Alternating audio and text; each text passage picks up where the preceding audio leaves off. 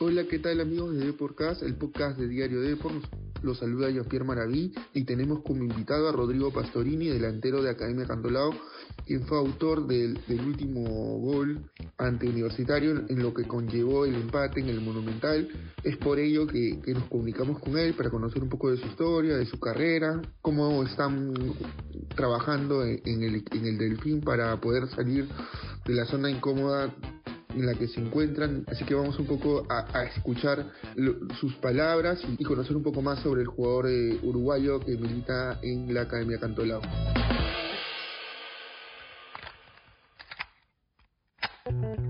¿Qué tal Rodrigo? ¿Cómo estás? Buenas tardes.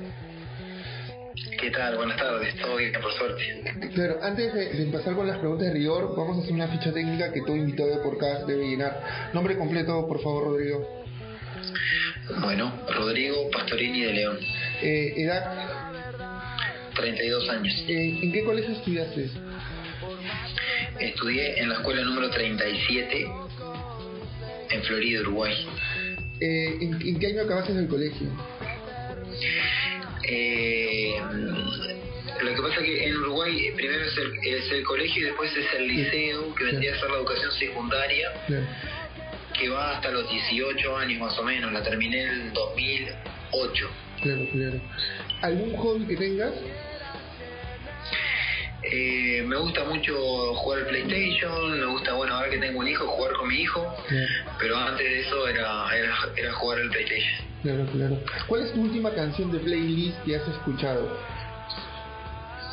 Eh, una una canción que es, de un grupo uruguayo que se llama No te va a gustar, así se llama el grupo, y la canción se llama Te voy a llevar. Sí, sí, esos grupos son de mi adolescencia y, y bueno, me hacen acordar mucho a, a momentos que viví, por eso me gusta escucharlos, este, sobre todo en, la previa de los partidos para, para concentrarme y, y bueno, y encontrar mucho más motivación todavía.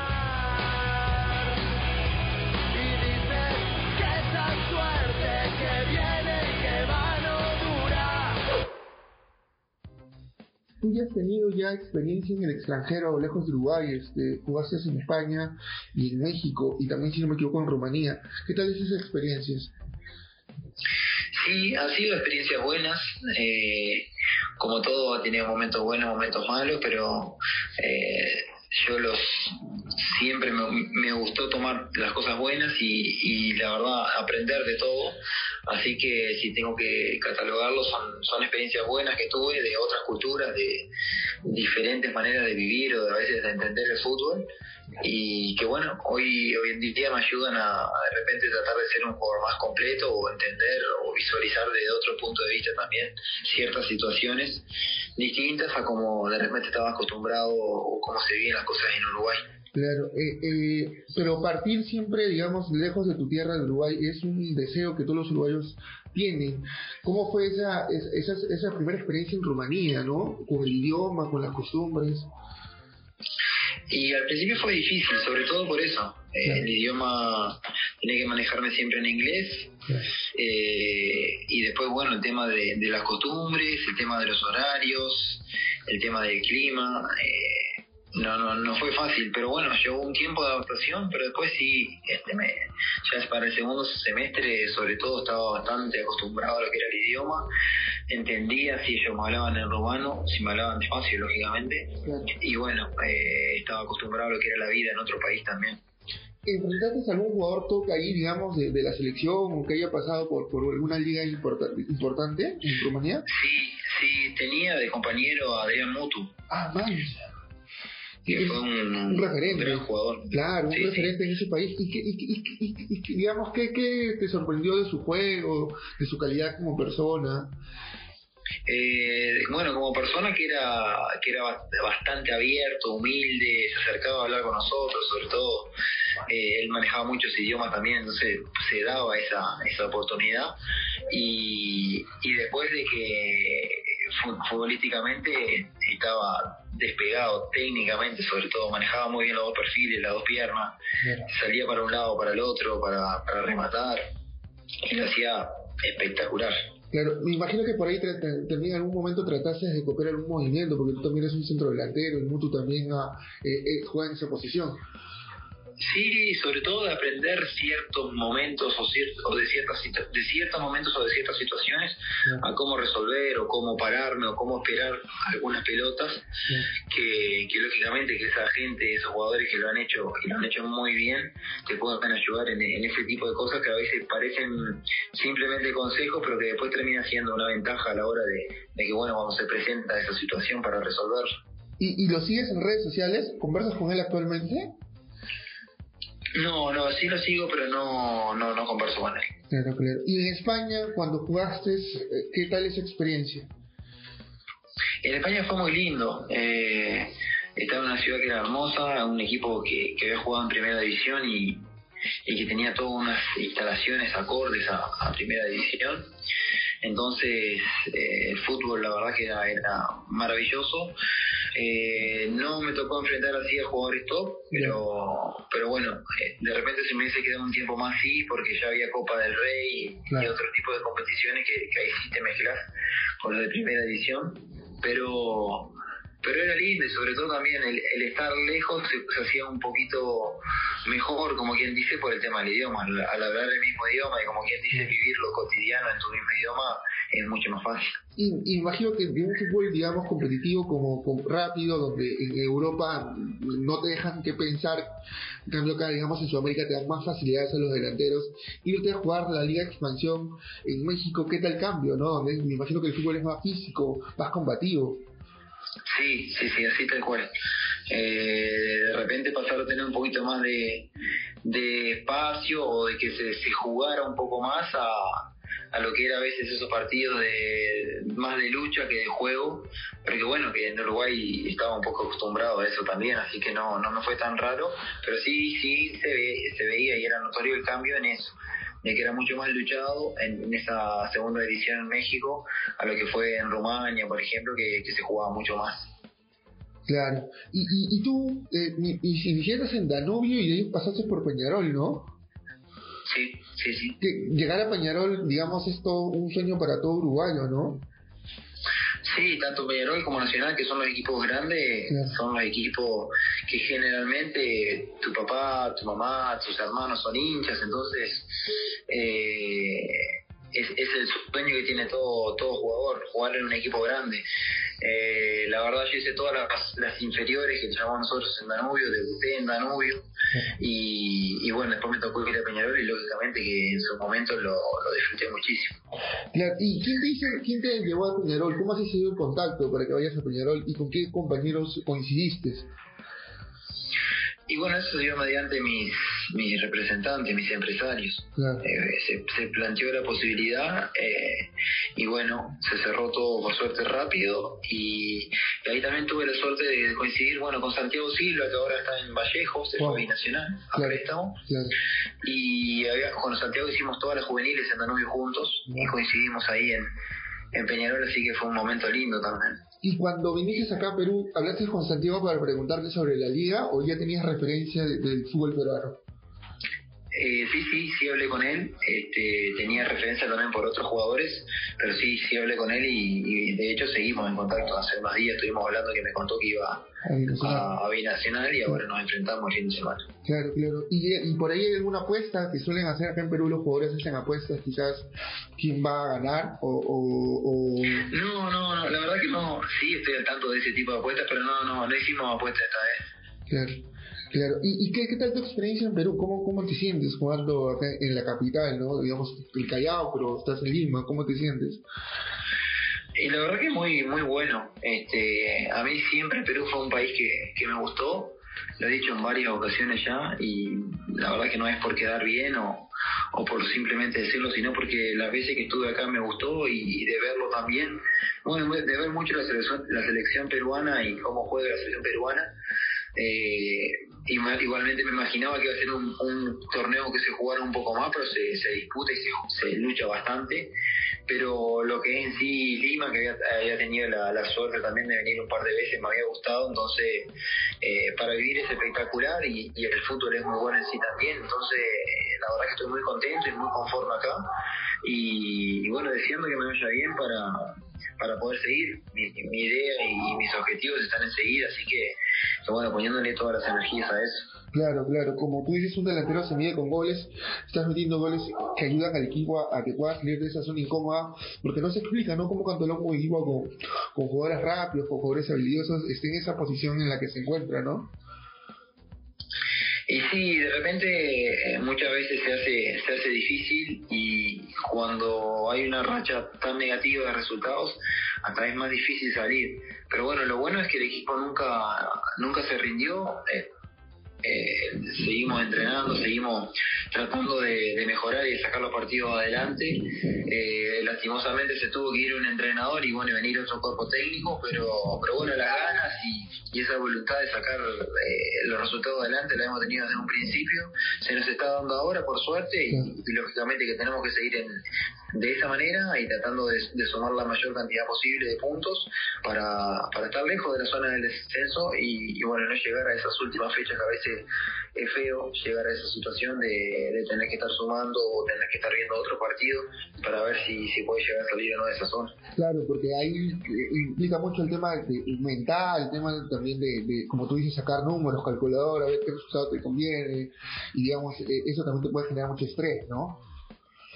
Sí, lógicamente, y que ya las posibilidades son, son menores, entonces es mejor poner la cabeza desde ahora, empezar a sumar desde ahora y no apretarnos de repente a un final, que ya te digo, empiezan a sumar todas estas variables al estrés que se puede llegar a, generar por la situación y que lógicamente las oportunidades se reducen porque son menos los partidos que quedan.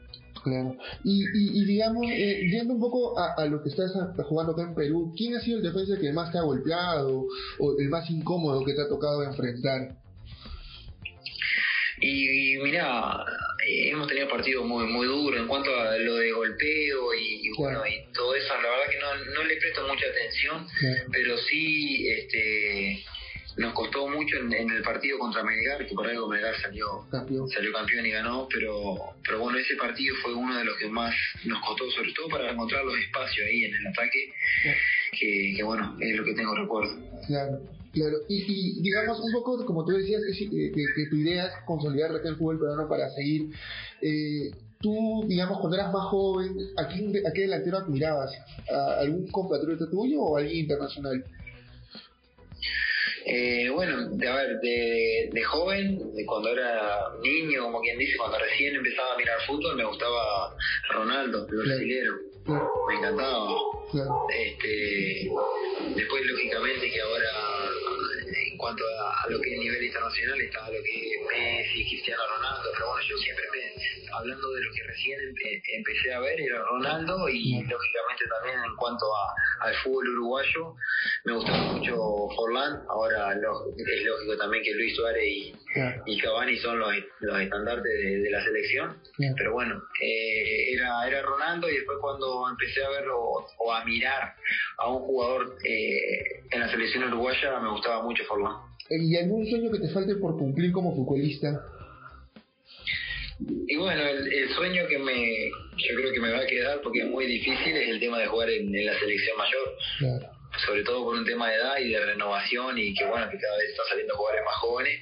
Eh, es una posibilidad casi que, imposible, pero, pero bueno, fue en sí eso, eh, haber llegado a jugar con la selección mayor, si bien tuve pasaje por las, por las juveniles, y fueron pasajes hermosos, lógicamente que jugar en la selección mayor es, es un sueño de cualquier jugador y, bueno, me hubiese gustado. Eh, de las juveniles que estuviste en Uruguay, ¿con quién compartías camerino? Y bueno, era Santiago Silva, tuvimos, tuvimos también sub 15, sub 17, sub 20.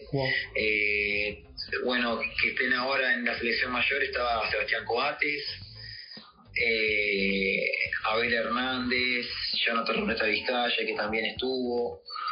Eh, y bueno, por ahí más o menos eh, el grupo que ha llegado a la primera de, Uruguay, pues había una cantidad de jugadores que, están jugando en grandes ligas ahora, pero no, no llegaron a debutar en, la selección mayor. Y finalmente, Rodrigo, y agradecerte bastante estos minutos que nos das a, a con, para conocerte un poco como el lado humano eh, y profesional también.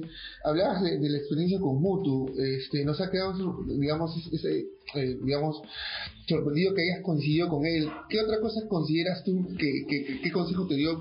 porque es difícil, ¿no? Lograr lo que él ha logrado a nivel profesional, ¿no? Conciliarse en equipos top de Europa, donde no todos llegan, ¿no? Y bueno, eh, de, de, esa charla me acuerdo de, confiar siempre en uno mismo, en lo que, en lo que es capaz, en potenciarse en los momentos donde las cosas son más difíciles y en no bajar nunca los brazos. Eh, me tocó, en ese momento me tocó con él, pero a lo largo de mi carrera también tuve grandes compañeros uruguayos como el Chino Recoba, como Fabián Carini, eh, Ignacio María González, o sea, hay una cantidad de jugadores que por suerte tuve la, chance de, jugar con ellos, Marcelo Salayeta, Antonio Pacheco, Darío Rodríguez, o sea, te puedo nombrar muchísimos, que no solamente tuvieron recorrido o, o, tuvieron peso en el equipo en el que estuvimos juntos, sino que estoy hablando de nivel internacional, con la selección uruguaya, entonces, de todos, eh, y con charlas, a mí siempre me gustó estar un poco más cerca para hablar y para aprender. He aprendido cosas y, a lo largo de, toda la carrera con lo que me quedo es con eso, con la gana de siempre ser mejor, con la gana de siempre mejorar, de trabajar y de no bajar nunca los brazos. Y de Binacional, ¿qué cosas este, hay que preocuparse y qué cosas deberían preocuparse Binacional de Cantolao para que ustedes puedan seguir sumando en lo que en la segunda fecha de clausura? Y bueno, tenemos que sobre todo tener cuidado con ellos salen muy, muy rápido de contra, siempre encuentran ocasiones para marcar gol.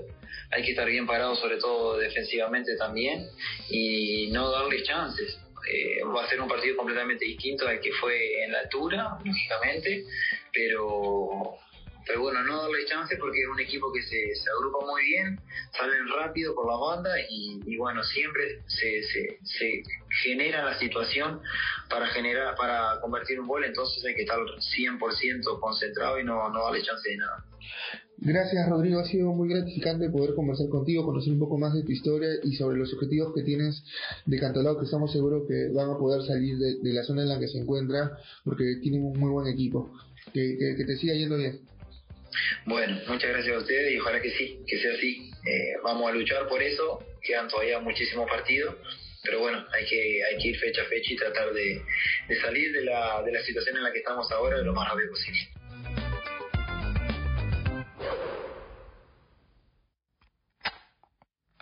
Bueno, esas fueron las palabras de Rodrigo Pastorini, delantero de Academia Cantolao, quien nos confesó que había jugado con Adrián Mutu en su experiencia en Rumanía también nos habló sobre sus deseos de consolidarse en la Liga 1 para, digamos, continuar su carrera en Perú, ya que, como él manifiesta, es un país que lo ha tratado muy bien, donde, digamos, tiene la tranquilidad de, poder estar con su familia. Y también eh, nos habló de, la amistad que tiene con Santiago Silva, ¿no? Jugador de Binacional, donde este, esta próxima fecha se verán las caras. Y también eh, recordó un poco su paso, ¿no? Por, por las divisiones inferiores, ¿no? Con, con dicho jugador, el, el sueño que, que, tiene de, vestir la camiseta de la selección uruguaya, pero es consciente que, es un poco complicado. Sin embargo, eh, hablaba también de, de, toda esa experiencia que tuvo afuera, eh, tanto en España como en México. Eh, no se olviden de seguir las redes sociales de, de Depor eh, y también oír los programas de Deporcast. Ya saben que lo pueden encontrar en Spotify o en Apple Music. Eso sería todo de nuestra parte y nos vemos la próxima semana en Deporcast.